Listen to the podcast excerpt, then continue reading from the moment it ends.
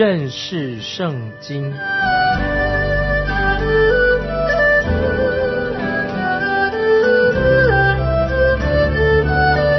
认识上帝的话，把上帝的话带到全世界。本节目是由认识圣经机构和环球广播电台联合制作，欢迎收听。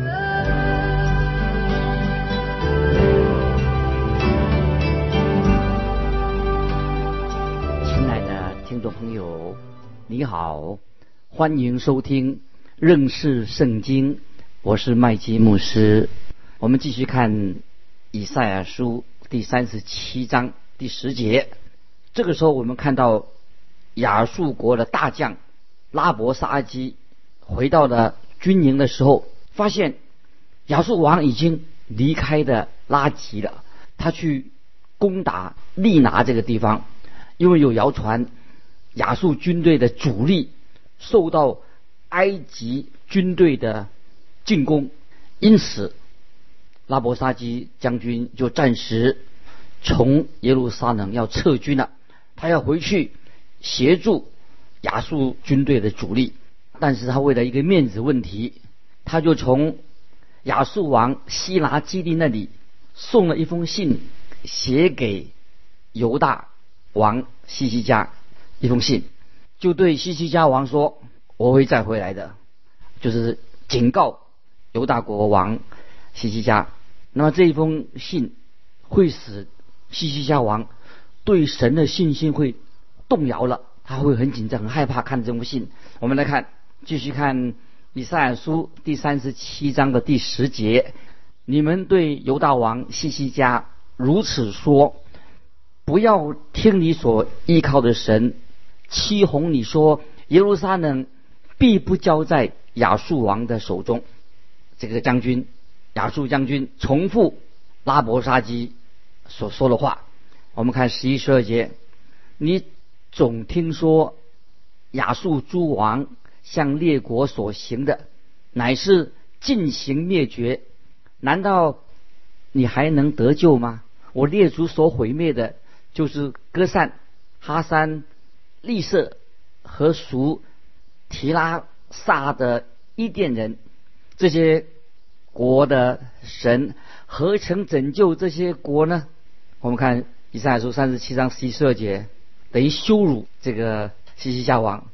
这封信是对西西家王说的，说的比以前的更过分了。他吹嘘，意思是说没有任何的国家能够拯救他们脱离亚述人的手。接下来我们看以上亚书三十七章第三节，哈马的王、雅尔拔的王、西法挖因城的王、西拿和伊瓦的王都在哪里了？所以我们看萨布拉基这个将军，他就引用历史的事实，让他们很难能回驳他。他只讲的是事实。听众朋友，我们要注意西西家王的回应。我很喜欢下面这一段经文。我们来看以赛亚书三十七章十四节：西西家从使者手里接过书信来看完了，就上耶和华的殿，将书信在耶和华面前展开。西西家。王一收到这封信，他就直接去求告神，他把信摊在神面前，然后他就做了圣经当中啊一个非常动人的一个相声，那祷告，做这个祷告。我们看十五十六节，西西家向耶和华祷告说：“坐在二基路伯上，万军之耶和华以色列的神啊，唯有你是天下万国的神，你曾创造天地。”这是今天。每一个以色列人都不相信神，以色列人不相信神，说神只有是当地的神啊，只是在耶路撒冷的神，或者住在耶路撒冷圣殿里面，神不是只住在圣殿里面的神而已。在列王记上第八章二十七节这样说：，是所罗门的祷告说，神果真住在地上吗？看啊，天和天上的天尚且不足你居住的。何况我所建的这殿呢？听众朋友，我们每一个基督徒啊，以色列人都要承认，神是在天上的天，天上的神，创造天地万物的主。西西家王他就求神垂听他的祷告，求神救他的百姓免受亚述国的威胁。接下来我们继续看十七节，耶和华求你侧耳而听，耶和华求你睁眼而看，要听西拿基利的一切话。他是打发使者来辱骂永生神的，做到这个很好。这个西西家向神祷告说，他是打发使者来辱骂永生神的。西西家把信，就是把这个封信拿给神看，求神留意这些敌人，他们是敌对神，这是一个事实。接下来我们看十八、十九节，耶和华亚述诸王果然使列国和列国之地变为荒凉。将列国的神像都扔在火里，因为他本不是神，乃是人手所造的，是木头、石头的，所以灭绝他。当我们向神祷告的时候，我们要向神说实话，这个才是有智慧。向神要说实话，特别是对神祷告的时候，跟神有关系，你自己有关的事情要跟神说，所以不应该向神隐瞒你自己的事情，向神公开的说明。接下来我们看二十节。耶和华我们的神啊，现在求你救我们脱离亚述王的手，使天下万国都知道唯有你是耶和华。感谢神，西西家从他祷告的时候，他本来说你的神，祷告的时候他称称神了，你的神，现在还改成是我们的神，神是我们的神，我们大家的神。神说神他已经听见了亚述人所说亵渎耶和华神的话。听众朋友，我们要注意神怎么说。我们来看二十九节。因你向我发烈怒，又因你狂傲的话达到我耳中，我就要用钩子钩上你的鼻子，把绝环放在你口里，使你从原路转回。感谢神，神听了祷告，神安慰他自己的百姓，向他的百姓保证，叫他们放心。接下来我们看三十节，以色列人呐，我是你们一个证据，你们今年要吃自生的。明年也要吃自长的，至于后年，你们要耕种、收割、栽植葡萄园，吃其中的果子。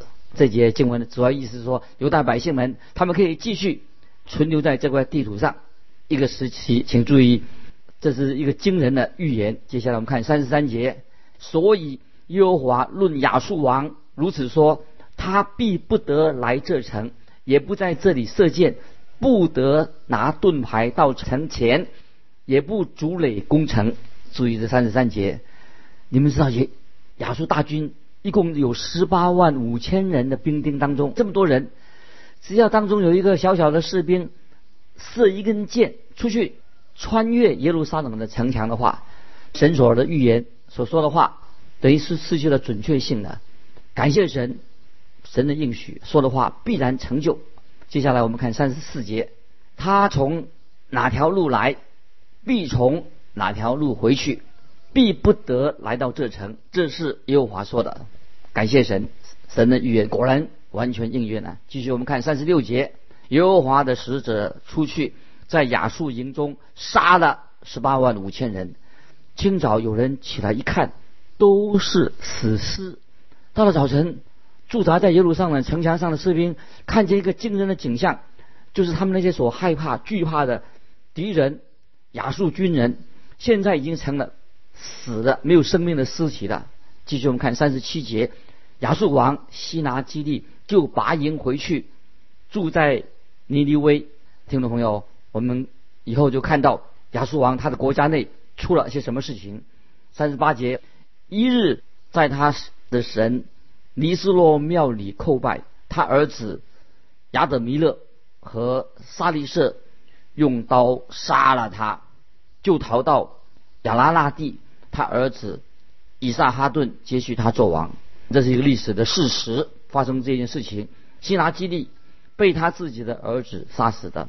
因此，亚述这个国家本来是一个强大的国家，开始就瓦解了。最后，亚述被新兴的巴比伦国。取代的，这里神要先知以赛要明白，神要在幼发拉底河岸那边兴起的另外一个新的国家，这个大新兴的在幼发拉底河兴起的这个大国，将来要把犹大国南国犹大国把它掳走，虽然在西西家的日子，神用他自己奇妙的神机救了他自己的百姓，感谢神。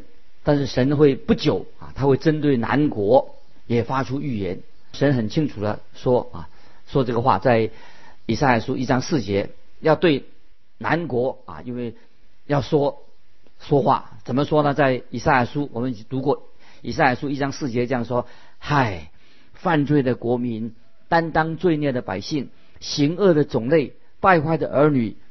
他们离弃耶和华，藐视以色列的圣者，与他生疏，往后退步啊！这个神的心意一定很难过。他自己的儿女，自己的国民，败坏的儿女离弃了耶和华。接下来我们要进到三十八章，说到西西家王他生病的事情，他祷告或者得医治的。听众朋友，我们最好要牢牢的记住：当西西家王被亚述大军包围的时候，他已经面临了危险，同时他自己身上有一个。疾病还有一个非常严重的，可能生疮啊，或者一个疾病，神也拯救他脱离死亡。这必然是事情发生在亚述大军被歼灭之前。这个时候，当耶路撒冷已经被亚述大军包围了，同时神也听了西西家王的祷告，使他西西家王得到很大的激励。他确信先知以赛亚说耶路撒冷会得神保守的预言一定会应验。我们知道西西家王做王的二十九年。三十八章这件事情是在这个事情发生后来，他又做了做王十五年。他生病是他做王的第十四年，就是做了二百二十九年。这个事情发生又做王了十五年，在他做王后来这个做王十五年第十四年，他生病啊，发生在这个事情。圣经说，希拿基利在西西家做王第十四年来围攻耶路撒冷，这记载在三十。以赛亚书三十六章第一节所讲的亚述国希拉基利在西西家做王十四年，要围攻耶路撒冷。那么西西家王他生病，跟亚述人围攻耶路撒冷是发生在同一个年。现在我们来看以赛亚书三十八章第一节。那时西西家病得要死，亚摩斯的儿子先知以赛亚去见他，对他说：“耶和华如此说，你当留一命于你的国家。”因为你必死，不能活了。先知就对西西家王说这样的话。这张一开始的说话，这个是很有意义的啊。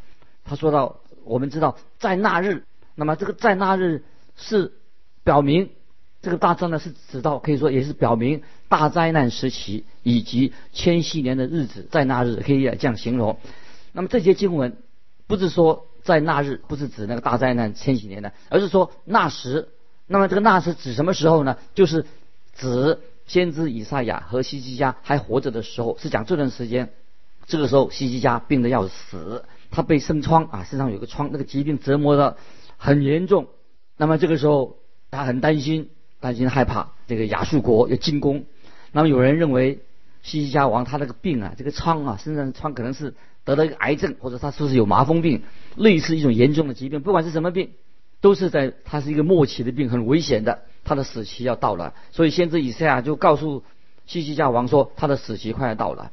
虽然我们不知道，听众朋友，我们什么时候啊人会死，没有人会知道。但是死亡，听众朋友不要忘记，总有一天会找上你我上门来了。我们都知道，圣经告诉我们很清楚，希伯来书九章二十七节说，按着定命，人人都有一死。死后且有审判，这是神指定的日期。如果我们知道自己的死期，那么听众朋友，如果我们知道人人都是死的话，我们的生活方式应该有有一些不一样。听众朋友，不晓得你知道这个信息，生活上有没有改变？曾经有一位年轻的牧师就告诉我说，当他的医生说他得了癌症，那么他知道自己在世的日子不多了。这位年轻的牧师就说，那么他就发现。如果一个基督徒面临死亡的时候啊，他看事情看法跟以前的不一样的。这个医生说：“我以前把自己的鱼竿、我的书、我的兰花，哇，看的都很重要。可是现在我看到这些东西啊，对这个年轻的牧师来说，因为他快要死了，所以他不那么重要的。真的，听众朋友，有些事情会变成不重要。你遇到一些事情，但是我们人死后往哪里去？听众朋友，确实更重要。人死都要，人人都有一死嘛，死后到哪里去，这才是更重要的事情。听众朋友，我们认识圣经的节目就是要告诉听众朋友，人死后往哪里去？我们要信神啊，耶稣基督，我们的救主。感谢神，是给我们每一位基督徒已经有新的一天，有新的日子。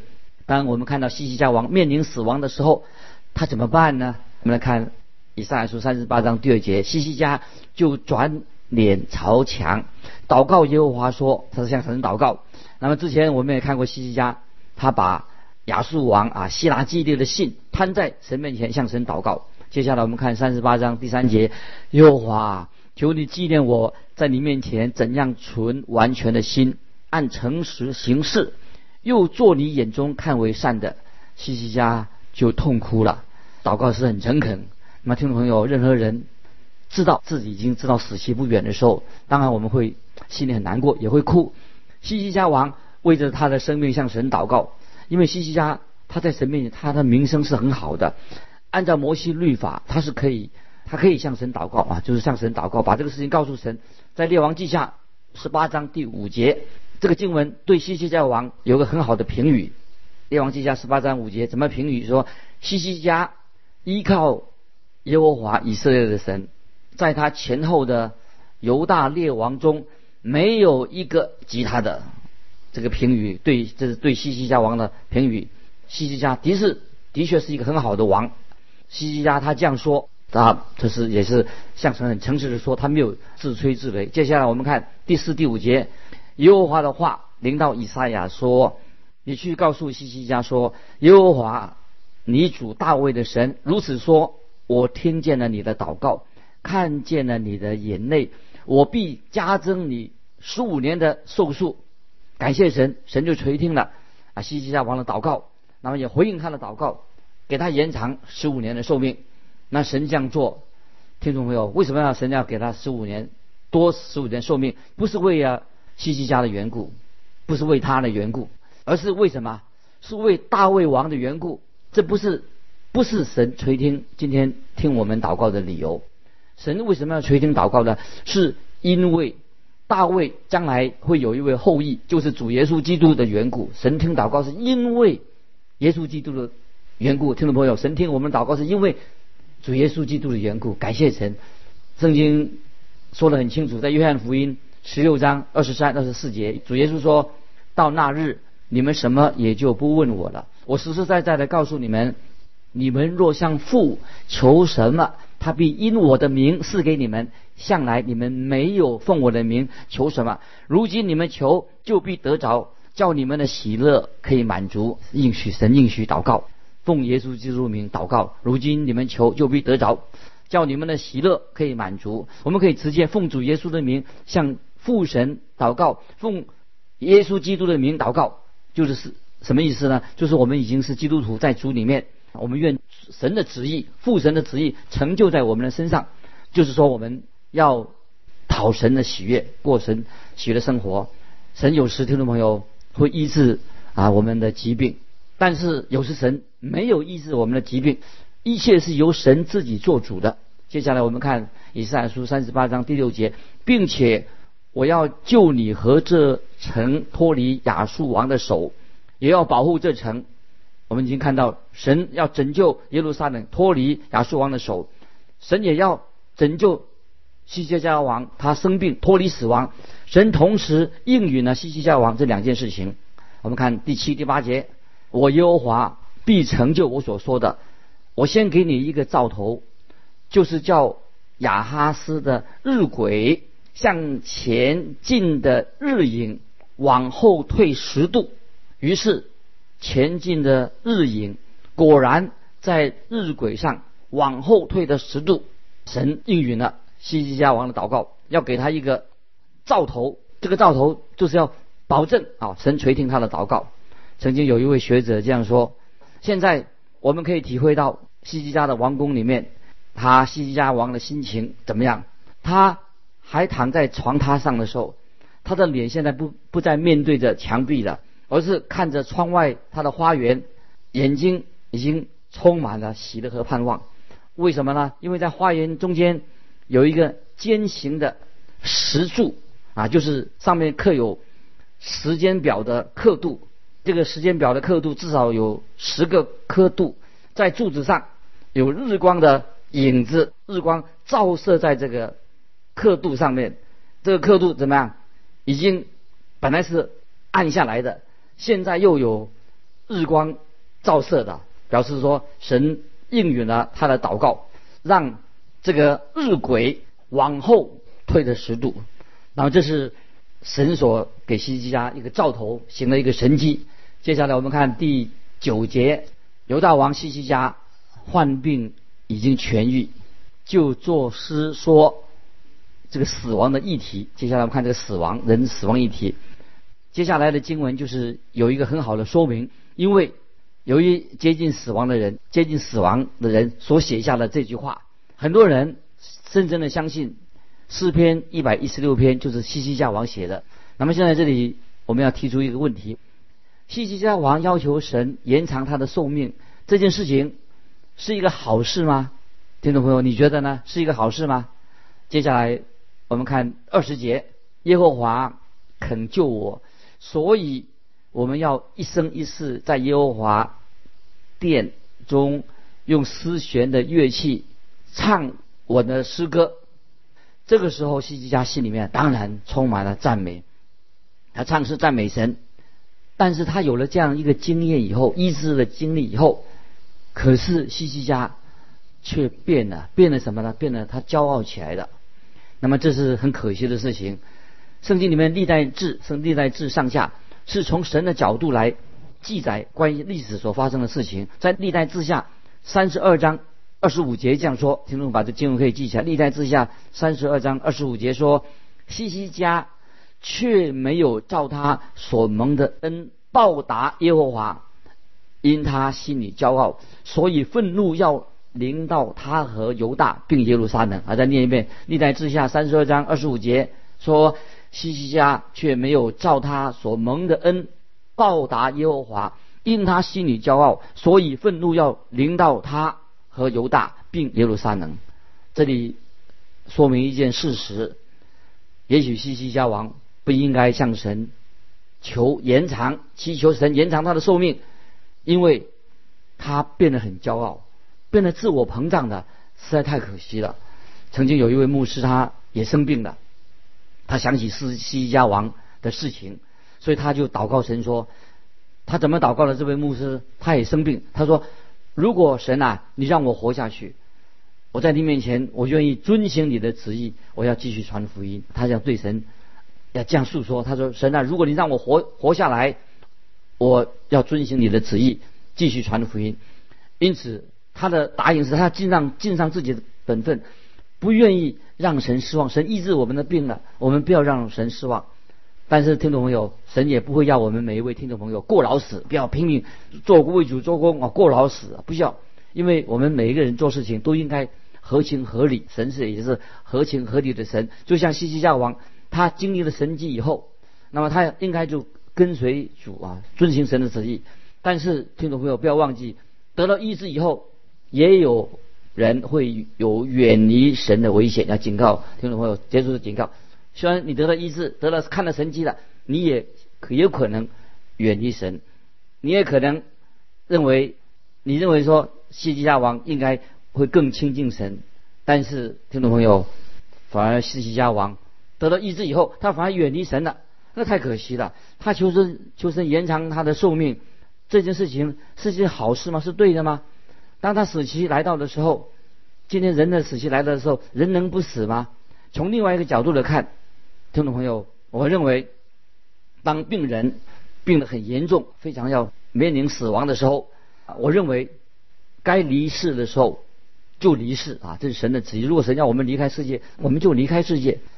这个时候发生什么事情呢？西西家王的儿子，他有个非常坏的儿子马拉西，做王的时候才十二岁。马拉西做王就是马拉西承接西西家做王，那么马拉西那时候才十二岁，也就是说。这个孩子是西西家王生病之后才出生的，马拉西这个王啊，犹大马拉西王是南国北国当中最坏最坏的王是谁呢？就是西西家的儿子马拉西。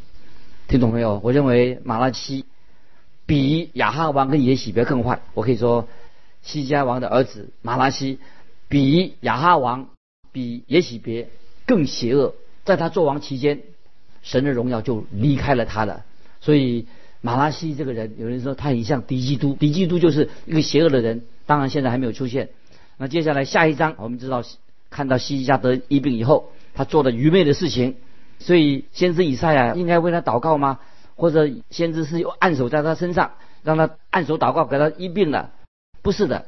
我们看以赛亚怎么做。我们看三十八章二十一节，以赛亚说：“当拿一块无花果饼来贴在疮上，王必痊愈。”以赛亚就做了雅各书新约雅各书五章十四节所建议的怎么做？说你们中间有病的呢，就该请教会的长老来，他们可以奉主的名用油。